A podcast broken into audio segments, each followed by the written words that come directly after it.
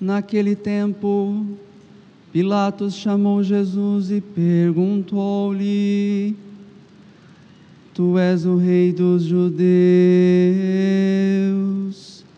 Jesus respondeu: Estás dizendo isto por ti mesmo? Ou outros te disseram isto de mim? Pilatos falou: Por acaso sou judeu? O teu povo e os sumos sacerdotes te entregaram a mim. Que fizeste? Jesus respondeu: O meu reino não é deste mundo. Se o meu reino fosse deste mundo, os meus guardas lutariam para que eu não fosse entregue aos judeus. Mas o meu reino não é daqui. Pilatos disse a Jesus: Então tu és rei. Jesus respondeu: Tu dizes, Eu sou o rei. Eu nasci vim ao mundo para isto, para dar testemunho da verdade. Todo aquele que é da verdade escuta a minha voz. Palavra da salvação.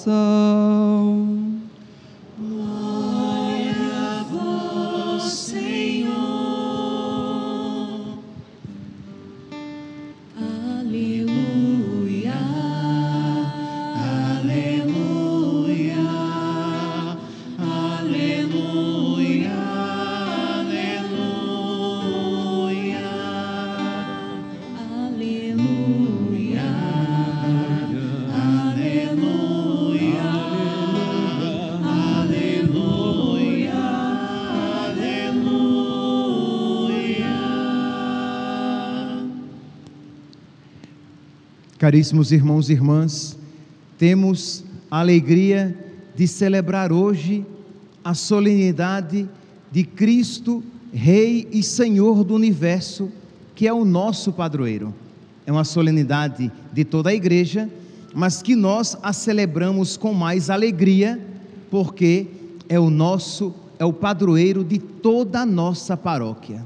Pois bem, mas de onde veio esta festa?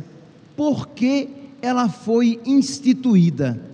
Ela é uma festa recente, se nós levarmos em consideração os dois mil anos, os mais de dois mil anos da igreja, nós iremos reconhecer que é uma festa muito recente. Ela foi instituída no, por Pio XI no dia 11 de dezembro de 1925. Então, é uma festa do século XX, do início do século XX. Neste século que, imaginemos, nós temos o fascismo na Itália, o nazismo na Alemanha, o comunismo na Rússia, a maçonaria imbuída de todos esses maléficos ideais lá no México, e o Papa Pio XI resolve ser politicamente incorreto, mas cheio de fé, para relembrar às nações que Cristo é Rei e Senhor. E como Rei e Senhor, ele deve ser acolhido. Que a igreja, a igreja de Cristo, deve ser obedecida, porque ela é a guardiã e a transmissora daqueles ensinamentos de sempre confiados por Cristo e os apóstolos no Espírito Santo à igreja.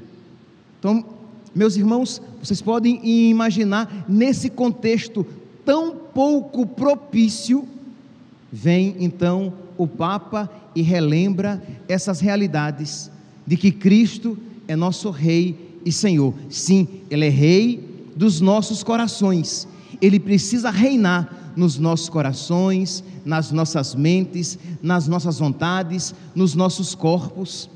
Mas ele é rei também das nações, das sociedades, dos países que precisam se curvar a Cristo, que precisam reconhecer em Cristo e na sua igreja a verdadeira autoridade. Por quê? E é lógico, meus santos. Primeiro, porque o Filho de Deus, a segunda pessoa da Santíssima Trindade, se fez homem, se uniu à natureza humana. Por isso que ele é rei, porque ele assumiu, sem deixar de ser o que era, Deus, assumiu o que não era, o homem. Então ele, sem deixar de ser o que era, tornou-se o que não era, tornou-se homem. Então ele já manifesta ali o seu reinado pela união hipostática. Quando ele assume a humanidade, o Verbo se fez carne e habitou entre nós. Mas ele é nosso rei e senhor também, porque ele nos comprou com o seu sangue. Ele nos salvou dos nossos pecados. Ele nos arrancou das garras do diabo e do caminho para o inferno. Então ele é, nós poderíamos dizer, ele é duplamente nosso rei e senhor. E não é apenas rei dos católicos ou rei dos cristãos, mas ele é rei da humanidade inteira, dos que creem e dos que não creem. Para os que creem, o seu reinado será de salvação e glória para os que não creem, o seu reinado será para a sua perdição eterna. Então, meus irmãos, esta verdade, imagine então, no contexto em que as nações do mundo inteiro estavam virando as costas para Cristo, vem então o Papa né, e relembra esta realidade tão importante de que Cristo é o nosso Rei e Senhor, e nós precisamos abrir as portas do nosso coração, da nossa família, da nossa sociedade, das nossas nações a Cristo. Então, celebrar Cristo Rei é já de imediato dar este primeiro passo. Nós precisamos colocar de lado o nosso medo de ter Cristo como nosso Senhor é o pecado, é o diabo que infunde nos nossos corações o medo de entregar tudo a Cristo. Qual foi a primeira atitude nos nossos primeiros pais depois do pecado? Eles ficaram com medo, eles se afastaram de nosso Senhor. Você pode perceber isso quando você abandona a oração, quando você se afasta da oração, começa a crescer um medo no seu coração um medo de ser totalmente de Cristo, um medo de ser radicalmente de Cristo, um medo de ser um católico verdadeiro. E este medo, esta fraqueza, essa superficialidade que nos tenta, é sempre uma ação do diabo e que vai se tornando cada vez mais forte na nossa alma quando nós nos afastamos da oração. Por isso, se nós queremos, meus santos, de verdade, celebrar Cristo Rei e Senhor do universo, isto é, dos nossos corações, das nossas famílias, das, da nossa sociedade, do nosso país, do mundo inteiro, nós precisamos deixar que esse reinado comece em nós e este reinado começa na oração. Porque por meio da oração, Deus vai nos concedendo a força para que nós nos libertemos do pecado.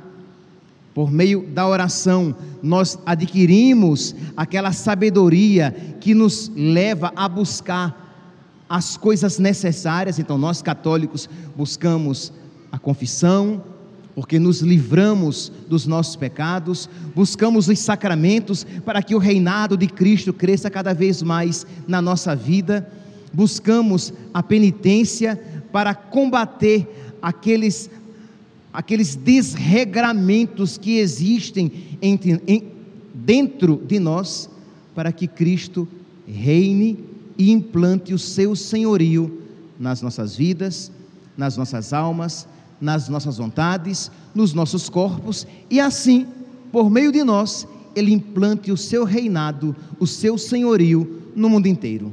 Pois bem, então este era o contexto e, de uma maneira bem resumida, o conteúdo da Quas Primas, deste documento de Pio XI, em que ele, por meio do qual ele instituía a festa de Cristo Rei.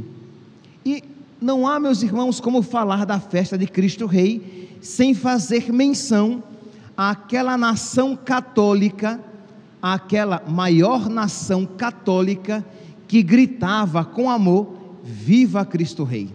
Sem sombra de dúvidas, a nação que, que, como nação, manifesta mais amor a Cristo, Rei e Senhor do universo, foi o México. Lá, desde 1913, a nação tinha sido consagrada a Cristo Rei.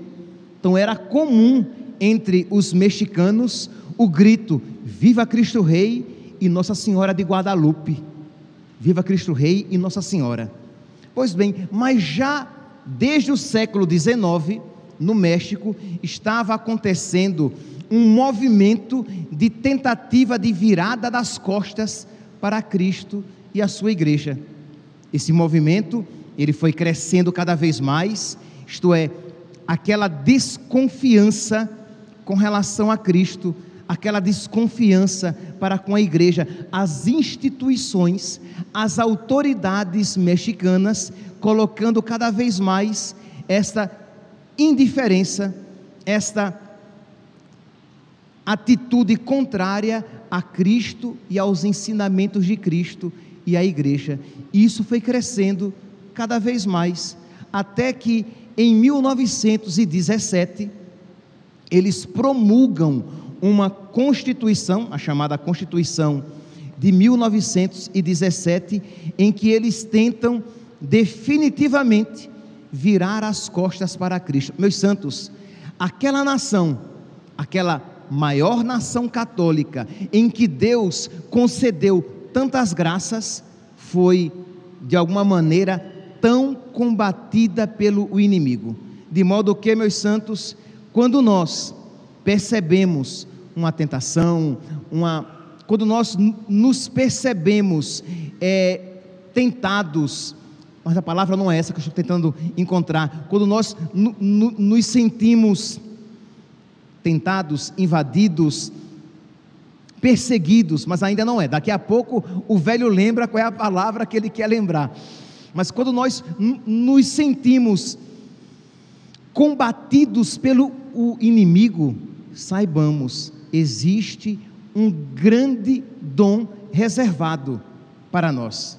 Isto é, aquela nação estava sendo perseguida pelo inimigo que lança as suas garras sobre ela, porque Deus tinha uma grande uma grande obra, um grande sonho de suscitar muitos mártires naquela nação, como assim aconteceu.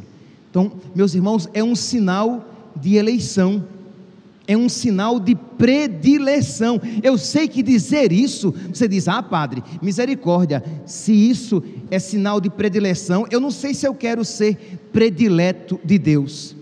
Se você diz isso, é porque o seu coração não foi tocado profundamente pelo amor de Deus.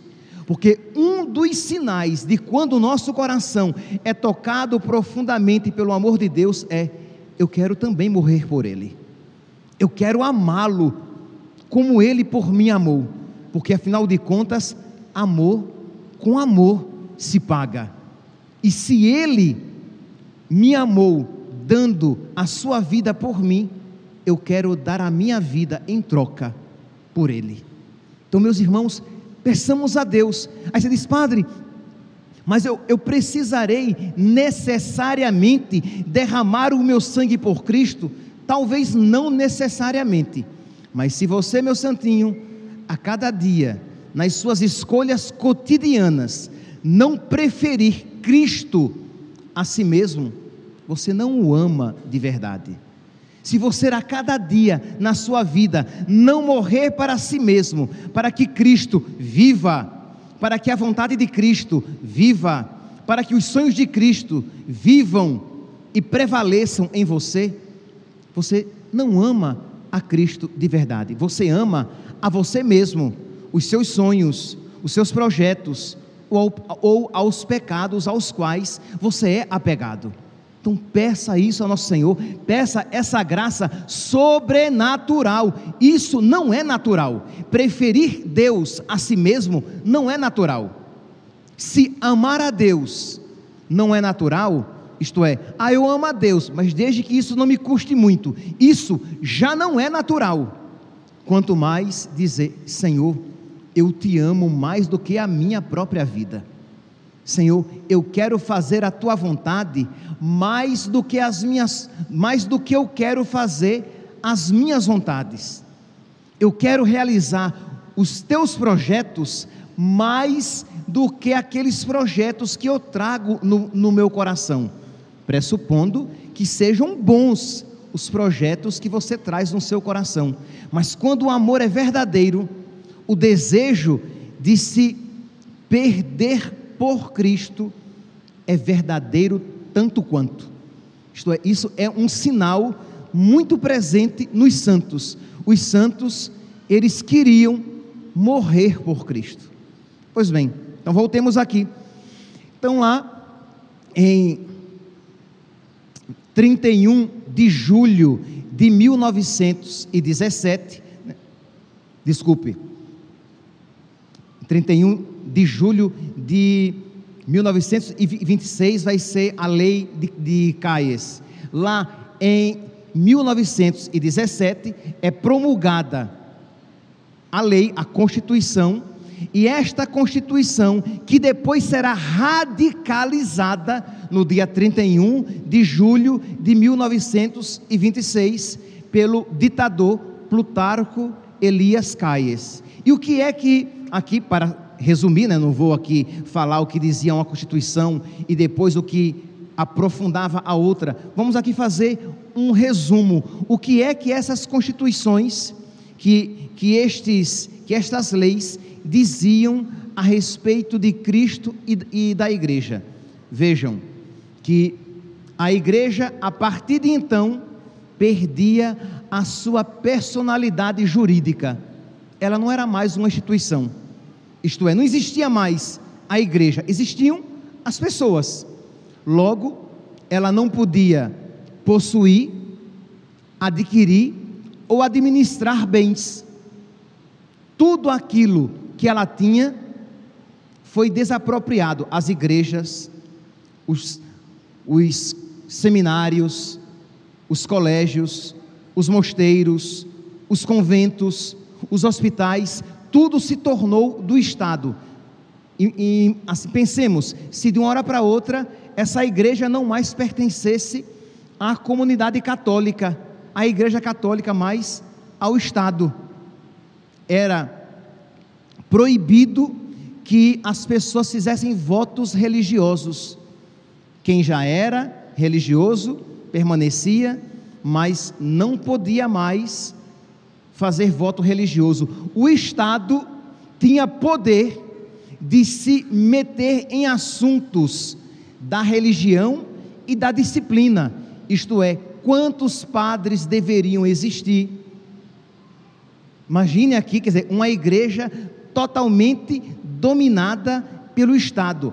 Imagine neste povo tão católico, tão devoto, e que, e, que, e que gritava: Viva Cristo Rei! Isto é, nosso Rei é Cristo, e são os reinos que devem se curvar a Cristo, porque Ele é o nosso Salvador, Ele é o Deus que nos visitou e que se fez um de nós.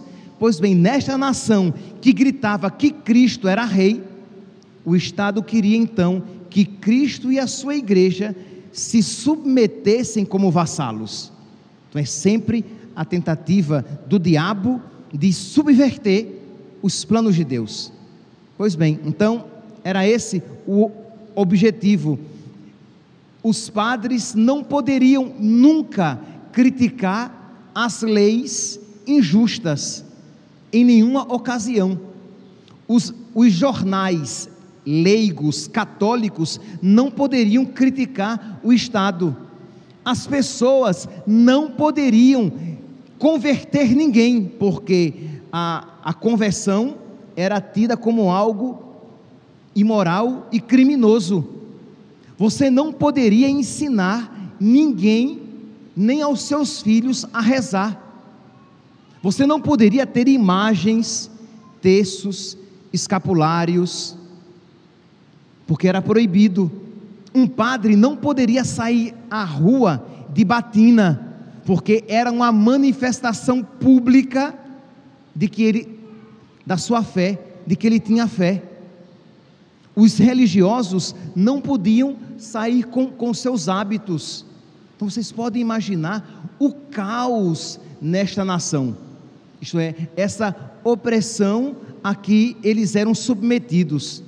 Os padres deveriam ser, depois, essas regras, essas leis foram se tornando cada vez mais opressivas. Os padres, um jovem só poderia ser padre com mais, já não é mais jovem, né? Com mais de 40 anos, ele tinha que ser mexicano de nascença, tinha que ser mexicano de nascença, de modo que os padres não mexicanos foram expulsos do México e, para o nosso espanto, mais de 40 anos, tinham que ser mexicanos e casados. Sim, entenda, meus santos, era uma outra igreja.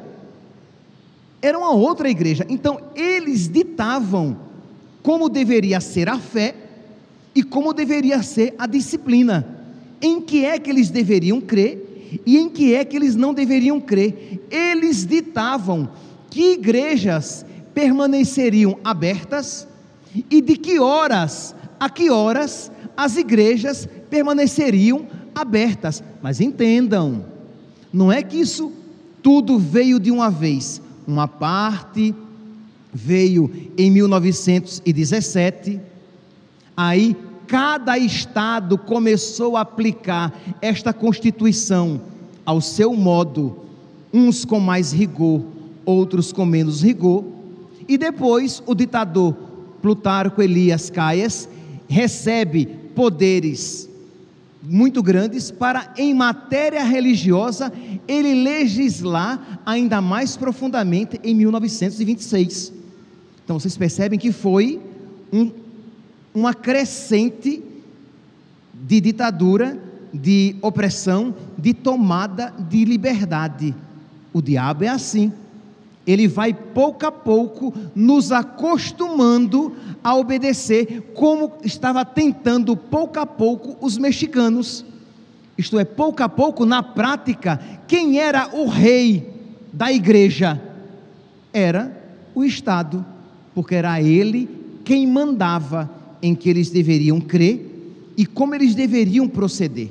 Isso foi aumentando, aumentando, e os mexicanos foram aguentando até que, com a lei Caies, de 31 de julho de 1926, a situação se tornou insuportável, e aí veio, começaram as, as manifestações dos católicos. Eles começaram a lutar contra aquela opressão.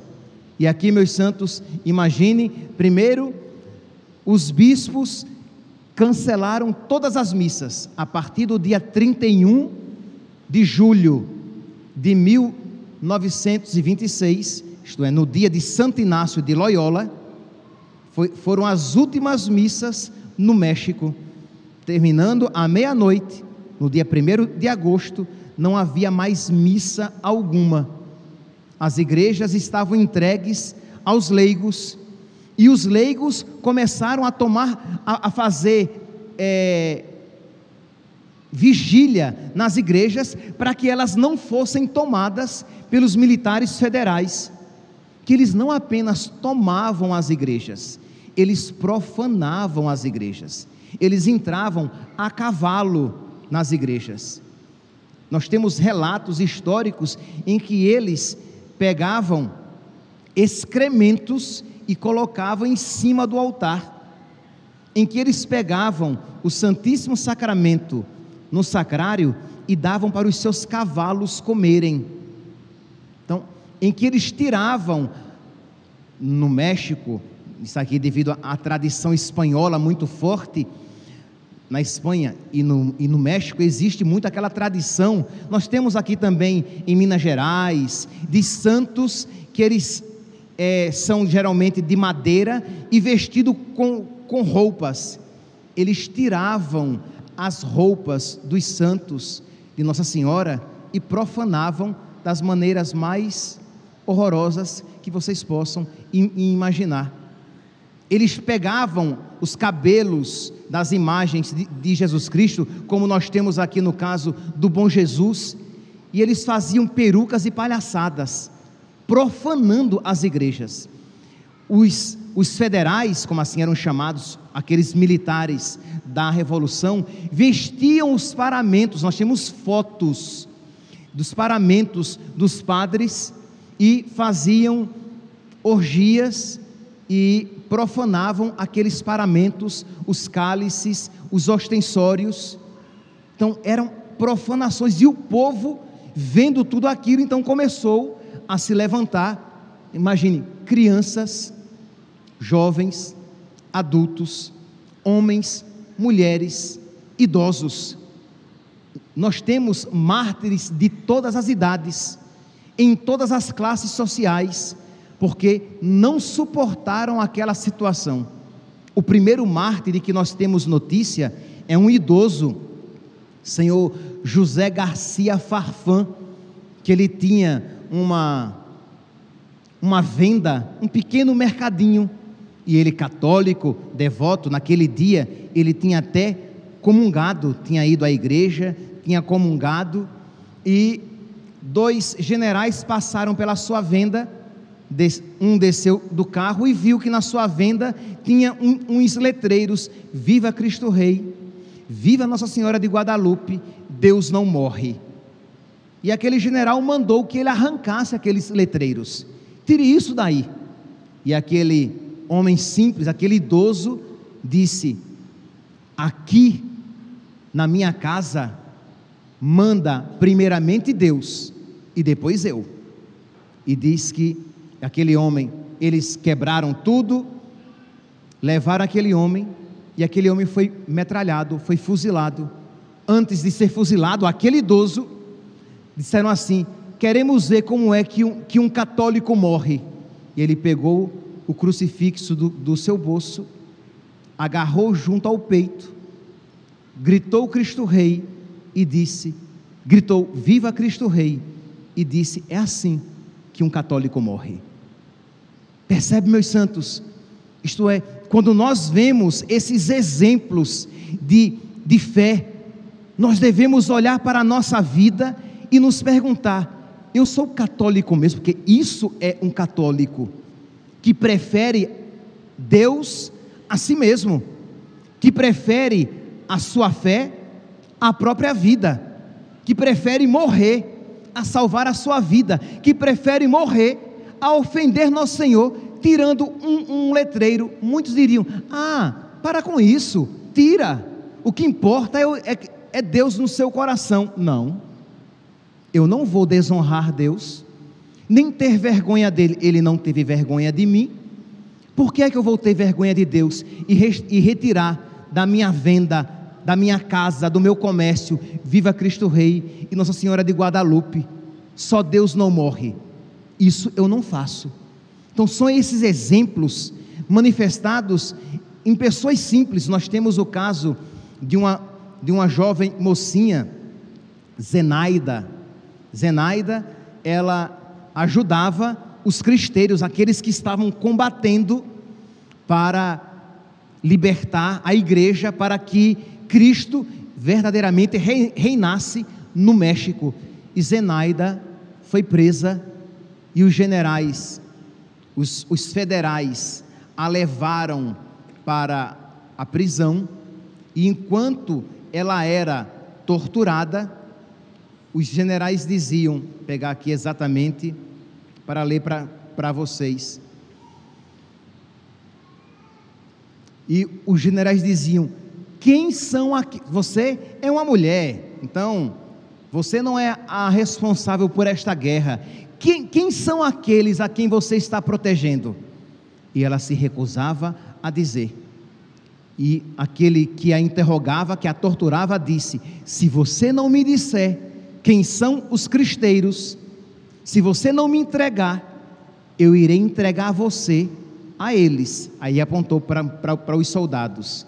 E a sua virgindade já era. E ela não disse palavra alguma. E aqui palavras né, propriamente ditas. Quando ela se recusou a dizer, o general disse: Peguem, é de vocês. E eles a violaram e a mataram. Mas ela preferiu morrer daquela maneira terrível a entregar aqueles que lutavam por Cristo. Meus irmãos, nós precisamos pedir a Deus essa valentia. Nós precisamos, chega de católico florzinha, de católico frouxo. Não, nós temos que dizer como lá no livro do profeta Joel, capítulo 4, versículo décimo, que os fracos digam: Eu sou forte que os doentes digam: Eu sou guerreiro. Isto é, não, com a graça de Deus, eu sou guerreiro. Com a graça de Deus, eu sou forte. Tudo posso naquele que me fortalece. Pedir a Deus que nos conceda a graça da valentia, da fortaleza desses mártires, para que nós honremos Jesus Cristo na nossa vida, nos nossos corações. É muito fácil querer que Jesus reine no universo mas no micro universo da sua vida, você não está disposto a implantar o seu reinado, o reinado dele. Então, pedir isso ao nosso Senhor e pedir isso cotidianamente, pedir que Ele lhe conceda essa graça, como diz lá em Juízes, capítulo 6, versículo 12: coragem, valente guerreiro, isso é Deus que diz a nós. Nós somos chamados a ser valentes guerreiros, porque não tenhamos dúvidas. O mundo atual, e aqui eu me refiro não apenas ao Brasil, mas o mundo atual tem dado passos para longe de Cristo, da mesma maneira que foi observada lá no México no início do século XX. Existe um movimento de afastamento cada vez maior de Cristo e da igreja. Infelizmente, até mesmo pelos de dentro da igreja, que já não mais tem coragem de pregar a fé de sempre, a fé verdadeira, que já não mais tem coragem de ser politicamente incorreto por medo da perseguição, que não mais tem a coragem de pagar o preço por causa da sua fé. Então nós precisamos pedir, claro, reconhecendo a nossa miséria. Nós somos miséria. Eu, por mim mesmo, sou uma miséria, mas eu preciso buscar em Cristo a força necessária para que eu seja aquele valente guerreiro que Ele quer que eu seja e que Ele quer me dar a graça para que eu seja. Então não pensemos nós que aquilo que nós vimos no México, ali no início do século XX, não esteja também já sendo fermentado no Brasil e no mundo.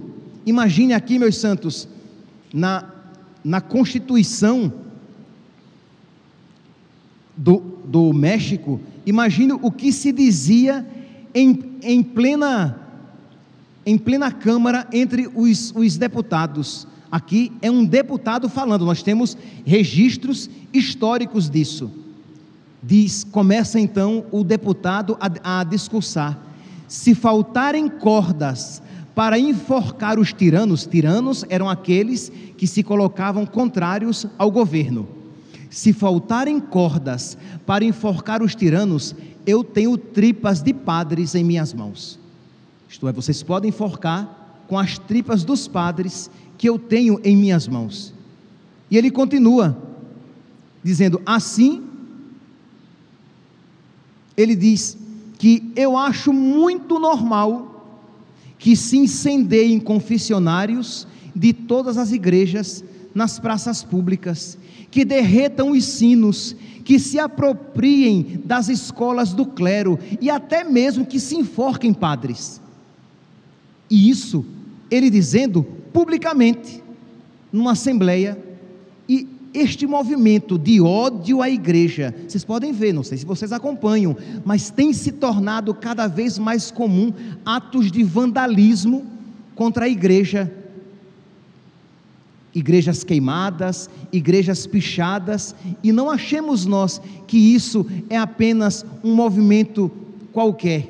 Não, é, é, é um movimento que tem se tornado cada vez maior. Se nós não nos prepararmos para, para viver e defender a, a nossa fé, até com o próprio sangue, nós não estamos preparados para ser cristãos.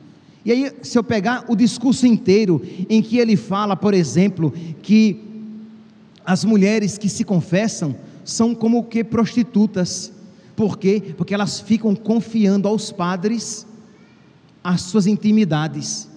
De que a confissão é um ato, imagine isso num discurso, de que a confissão é um ato tão imoral quanto a masturbação. Isso ali, um deputado falando para outros deputados. E as pessoas aplaudiam enquanto isso era dito.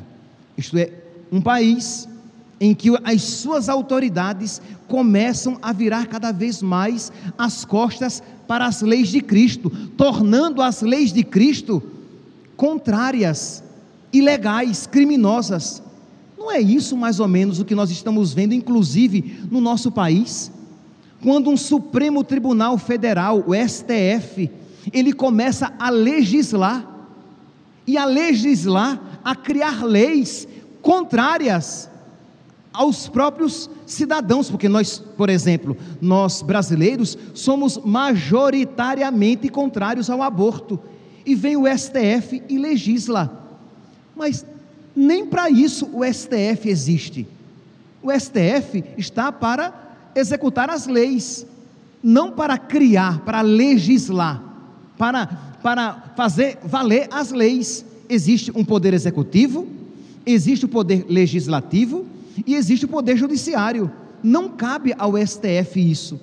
Mas nós vemos isso, por exemplo, agora lá em Rondônia, que vai o STF e diz: não, a linguagem neutra deve ser sim, não tem nenhum problema que seja aplicada.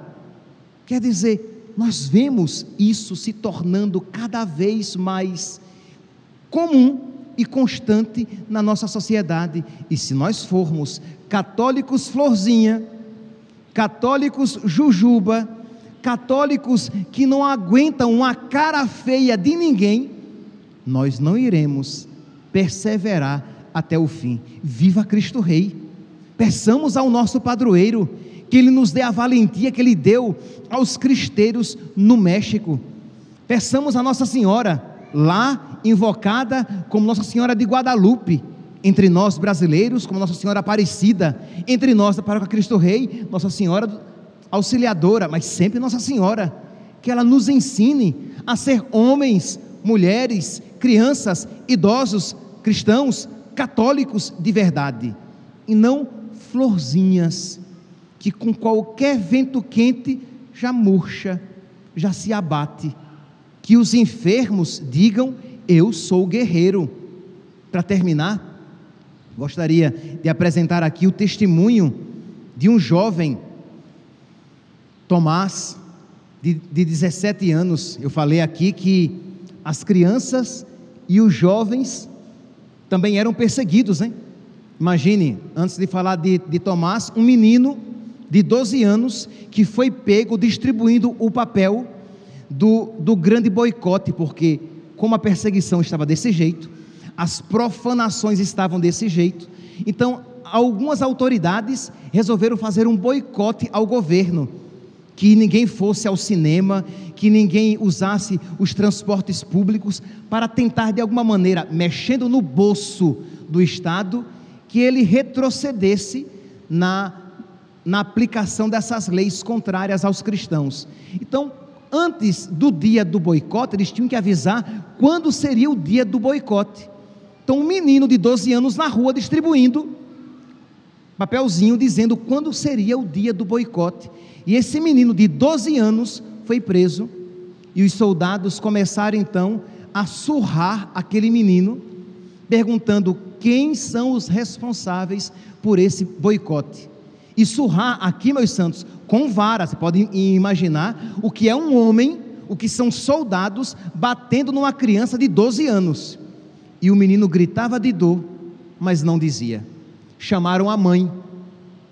Chamaram a mãe para que a mãe convencesse o menino de dizer. E a mãe, a exemplo lá do segundo Macabeus, capítulo 7, a mãe disse: Meu filho, não conte, não conte.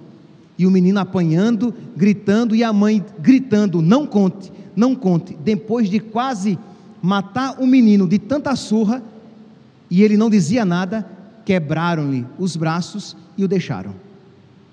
Percebe aqui, meus santos? Isto é, aquela mãe que, vendo o filho ser torturado, gritando: Não conte, meu filho, viva Cristo Rei. Há mães assim aqui, que amam mais a alma dos seus filhos do que os seus corpos, que querem mais a salvação dos seus filhos do que o bem-estar deles aqui na terra. Precisamos, meus santos, precisamos novamente aprender o que verdadeiramente vale e pelo que verdadeiramente vale a pena sofrer. Esta mãe, vendo o filho ali sofrer e dizendo: Não conte meu filho e ele sendo surrado, e depois com as, os braços quebrados. E por fim, sim, vem aqui Tomás, que eu achei lindo, e vou até ler alguns trechos. Tomás tinha 17 anos, tenho aqui alguns jovens mais ou menos com, com essa idade, e esse menino, este jovem rapaz, nutria o desejo de ser mártir. Ele, que, ele não queria ser um jogador de futebol, ele não queria ser como um artista de cinema, ele queria morrer por causa de Cristo. E onde foi que ele aprendeu isso? Não foi com as novelas, papai, mamãe. Se você liga a novela, a televisão, os joguinhos, a internet, as séries de, de TV a cabo, e os seus filhos são alimentados por aquilo, eles só vão desejar aquilo. Mas se você, papai e mamãe, gasta tempo ensinando aos seus filhos a história dos santos, os seus filhos desejarão ser como os santos. Então, este jovem desejava morrer por Cristo, porque com certeza ele aprendeu dos seus pais o nobre exemplo dos santos. Como é bonito amar a Cristo além de si mesmo, ao ponto de derramar o seu próprio sangue. É isso que vocês, pais, precisam ensinar. É claro que nós, padres, também, dando o exemplo dos santos, mas os pais também em casa. E sabendo regrar o que os seus filhos assistem, que senão eles desejarão ser como os demônios, como o diabo, porque são isso o que esses grandes astros da mídia representam. Pois bem, então, então esse jovem desejava, desejava tanto que uma vez escreveu para a irmã, que sabia que ela estava num período de adoração, de oração e de adoração ao Santíssimo Sacramento, e ele escreve: Tu que estás junto, escreveu para a irmã, tu que estás junto do Santíssimo Sacramento, pede a Ele que nos dê valor, que nos dê coragem, que nos dê têmpera a todos nós católicos, para não fraquejarmos. E já não pediremos que termine a perseguição, mas que cada católico viva como um herói, como no tempo de Nero. Isto é, nós não iremos pedir que a perseguição passe, nós iremos pedir que Deus nos dê o valor, a força, para que nós sejamos heróis, como os primeiros cristãos lá no século I, quando eram perseguidos e queimados em poste. Então é isso, meus santos, que nós precisamos pedir. Pois bem, então este jovem, é claro, estava envolvido ajudando os cristeiros para libertar o, o, o México e Cristo fosse proclamado. É claro que ele estava trabalhando nisso e ele foi descoberto. A polícia então chegou à sua casa, procurando por ele, E diz aqui o relato que ele usa as palavras de Cristo: Sou eu quem vocês procuram. Eu estou aqui. Somente eu sou o responsável por tudo. Deixem meu pai em paz. Estavam o pai e ele em casa. Ele disse: Meu pai não tem nada a ver com isso. Sou eu. Lembra que Jesus, quando foi, quando estava lá com os apóstolos, e Jesus pergunta: A quem procurais? Jesus de Nazaré, sou eu. Então, esse menino, esse jovem rapaz de 17 anos, diz: Sou eu. A sua mãe chega naquele momento e, aterrorizada com aquela cena dos policiais na sua casa, e ele diz: Mamãe, eu vou morrer. Eles vão me levar e eu vou morrer. Ele foi levado para o prédio do seminário, que já não era mais o seminário, era um quartel, e lá o, o delegado que ia interrogá-lo disse: Tu és um menino, rapaz, tu não és capaz de nada, tu tens que nos dizer quem é que está te influenciando. E ele disse: Não me chame de menino, porque eu não sou um, um menino, porque eu sei muito bem o que eu estou fazendo. Isto é, o que eu estou fazendo, eu estou fazendo de consciência. Ninguém está me influenciando, não. Continua o militar. Veja, se tu nos diz, se, se, se tu disseres a nós, quem são os que estão envolvidos com os cristeiros, perdoaremos a ti e daremos a tua liberdade. Ele diz: será em vão, que se vocês me soltarem, eu amanhã continuarei trabalhando e lutando por Cristo. Pode me soltar, mas se vocês me soltarem, eu vou voltar a fazer a mesma coisa. Vê aqui a valentia desse rapaz de dar vergonha a muitos de nós, né? Que na primeira dificuldade já colocamos o rabinho entre as pernas e já estamos dispostos a negar todos os nossos valores e todos os nossos princípios. Pois bem, e ele continua. O militar diz: Não perde tempo, garoto. E ele diz: Não perca tempo, senhor general. Eu não falarei coisa alguma. Estou disposto a sofrer antes de ser um traidor. Morro com gosto. Amo a minha religião e ofereço a minha vida por ela. Então, o militar viu que não tinha jeito, disse: Então, vamos. Ele seria enforcado. Ele disse: Peço apenas uma hora para rezar. E foi lá, se ajoelhou e começou a rezar. E vinham soldados e dizia: Rapaz, para com isso, pensa direitinho. E ele dizia: Não atrapalhe a minha oração. Eu estou rezando, me preparando para morrer. Isto é, para de me ficar. Eu não vou mudar de ideia, estou só rezando, pedindo a Deus que me dê força. E ele, na madrugada do sábado para um domingo, foi levado para uma árvore e lá foi suspenso numa corda morreu enforcado, mas antes de ser enforcado, o que foi que ele disse? Viva Cristo Rei, viva Nossa Senhora de Guadalupe. Meus santos, eu poderia aqui pegar tantos outros exemplos, passei só 10 minutos do tempo habitual, tá? Deixe de ter a língua grande e dizer que o padre fala demais. Hoje é festa de Cristo Rei, eu posso falar um pouquinho mais. Mas eu teria tantos exemplos para encher o nosso coração de vontade de morrer por Cristo também.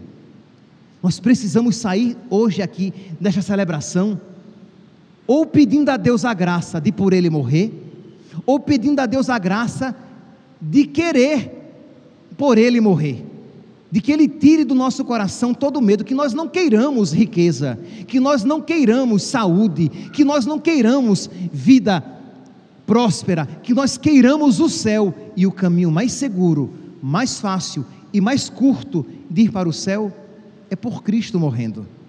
Que Deus nos conceda este amor forte dos mártires, para que nós, se não no derramamento do, do nosso sangue, pelo menos no dia a dia da nossa vida, que nós repitamos com toda a fé: Viva Cristo Rei, viva Nossa Senhora de Guadalupe, só Deus não morre.